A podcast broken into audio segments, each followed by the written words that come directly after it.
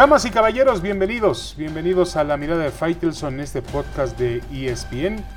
Y bueno, el tema obviamente tiene que ver con, con las Chivas Rayadas del Guadalajara, que no levantan y que están obviamente presionados, tienen ocho juegos consecutivos, incluyendo dos amistosos, seis de liga, donde no consiguen la victoria.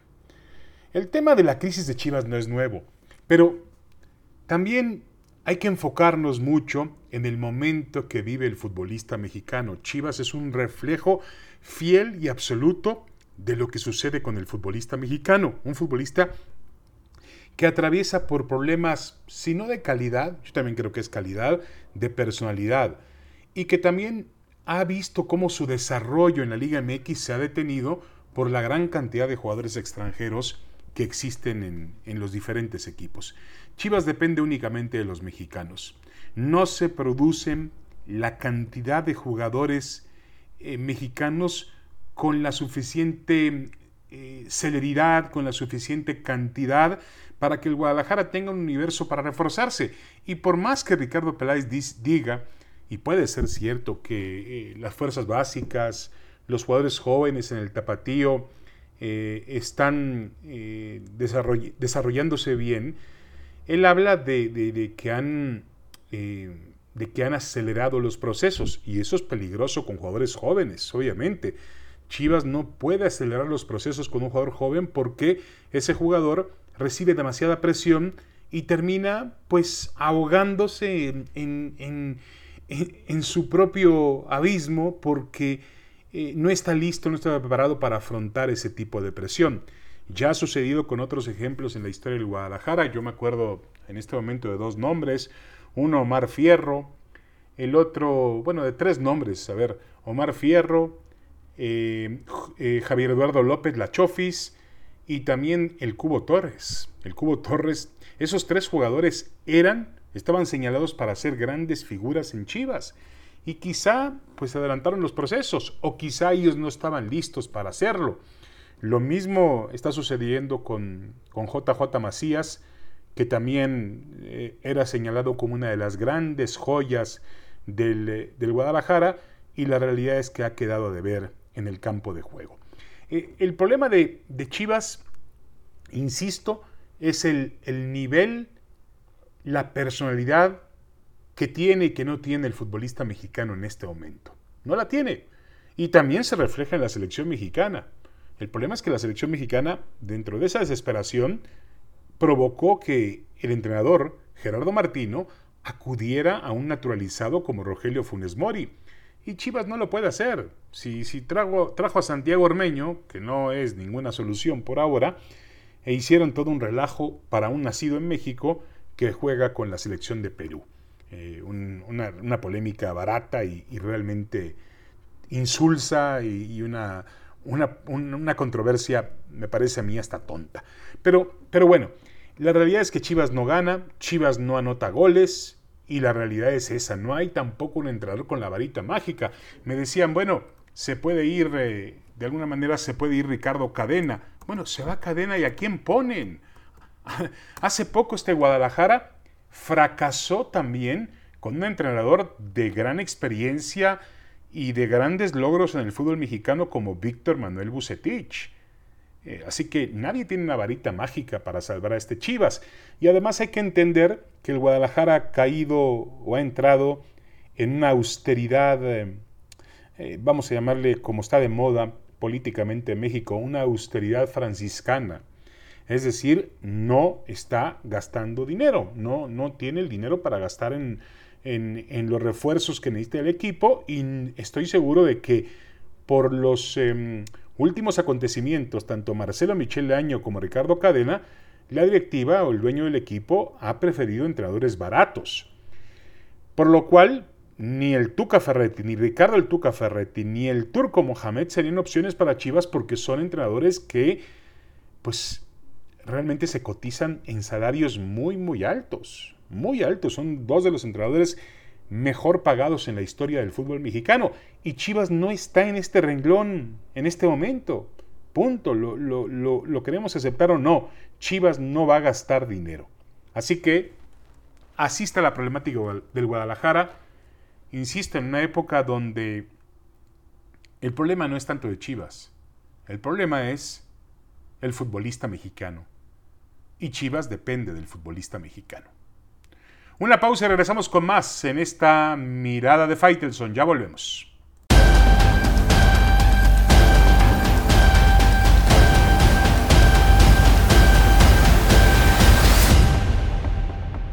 Regresamos, regresamos a esta mirada de Faitelson en el podcast de ESPN. Bueno, cuando parecía un verano en el que el futbolista mexicano no emigraría a Europa, pues ha sucedido un auténtico milagro. Santi Jiménez, Santiago Jiménez, la joven promesa de Cruz Azul, se va haciendo líder de goleo del fútbol mexicano al Feyenoord de Holanda. Y ahora eh, se menciona que está por cerrarse prácticamente eh, la ida de Jorge Sánchez del América, el lateral derecho del América y titular de la selección mexicana, que va también al fútbol de los Países Bajos con otro equipo grande de ese país que es el Ajax va a unirse a Edson Álvarez, que también está en este equipo y que salió también del América.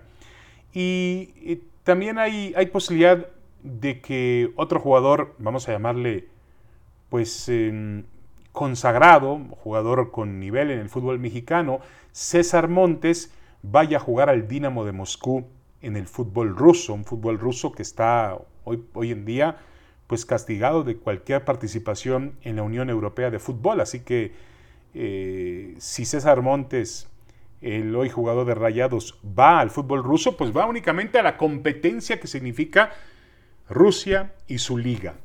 Claro, el, tema aquí es que el Dinamo de Moscú ofrece una muy buena cantidad de dinero y quizá el, defensa central la termine aprovechando. Yo creo que mientras se vayan, mejor.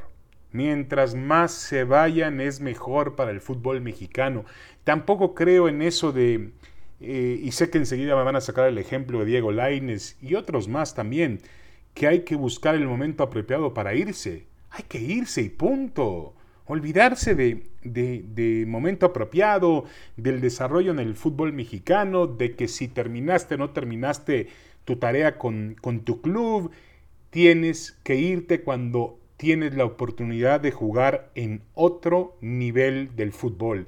Y tampoco creo, con todo respeto, que el Mundial de Fútbol, la cercanía del Mundial, sea un impedimento para que estos jugadores no vayan a Europa. ¿Qué se, se, va a perder realmente Santi Jiménez si no juega con Cruz Azul? ¿Se va a perder el Mundial? ¿Lo va a dejar fuera el Tata Martino? No. Entiendo que va a pasar por un proceso de adaptación con el Feyenoord, y que puede eh, tener éxito en ese proceso de adaptación y de cambio de fútbol, pero eh, también entendería que de pronto vaya a la banca o que no juegue todos los partidos, pero el riesgo seguirá valiendo la pena por jugar en un nivel mayor del juego. Y a eso va Santi Jiménez a Holanda. Y el tema también de, de mm, del jugador del América, el lateral del América, Sánchez, Jorge Sánchez, pues me parece que eh, es una gran oportunidad para él. Creo que su nivel futbolístico es muy bueno en este momento. Y, además los, los mexicanos en, en, los Países Bajos, en el fútbol de los Países Bajos suelen tener mucho éxito. Por ahí han pasado cualquier cantidad de jugadores. Andrés Guardado, que sigue siendo recordado como un ídolo en el PSB. Eh, Irving El Chucky Lozano también por el PSB, el Maza Rodríguez, Carlos Salcido, Joaquín del Olmo, bueno, más recientemente Edson Álvarez, el jugador mexicano suele, Eric Gutiérrez todavía con presencia en el, en el equipo del PSB, eh, los mexicanos suelen adaptarse rápidamente a ese fútbol. Así que yo creo que no habrá ningún problema para que Santi Jiménez y Jorge Sánchez estén en condiciones para jugar con México el Campeonato Mundial de Fútbol. Y lo de César Montes, pues es una... El, tema aquí es que Rusia está fuera, apartado del, de la óptica del radar europeo en este momento, pero no deja de ser una aventura interesante para él. Está joven, puede ir, probar y luego tratar de emerger a otro tipo de fútbol. Eh, y bueno, será una decisión personal. Por ahí he escuchado cómo es posible que ponga en riesgo a su familia porque va a un país en guerra. Ay, por Dios. ¿Ustedes creen que la guerra se siente en Moscú? Claro que no. Lo que se puede sentir en Moscú es que cerraron los Starbucks o que no se venden Coca-Cola y que no hay McDonald's, pero por lo demás la vida continúa de manera común y corriente en, gran parte del territorio ruso. Ese no es el problema. El problema es que César Montes va a un fútbol que hoy no existe en el mapa europeo. Esa es la idea. Pero, pero la conclusión mía sería, mientras se puedan ir, que se vayan, que no lo piensen. Muchas gracias, yo soy David Feitelson y quiero agradecerles seguirnos en este podcast de ESPN. Los espero en la próxima mirada de Feitelson.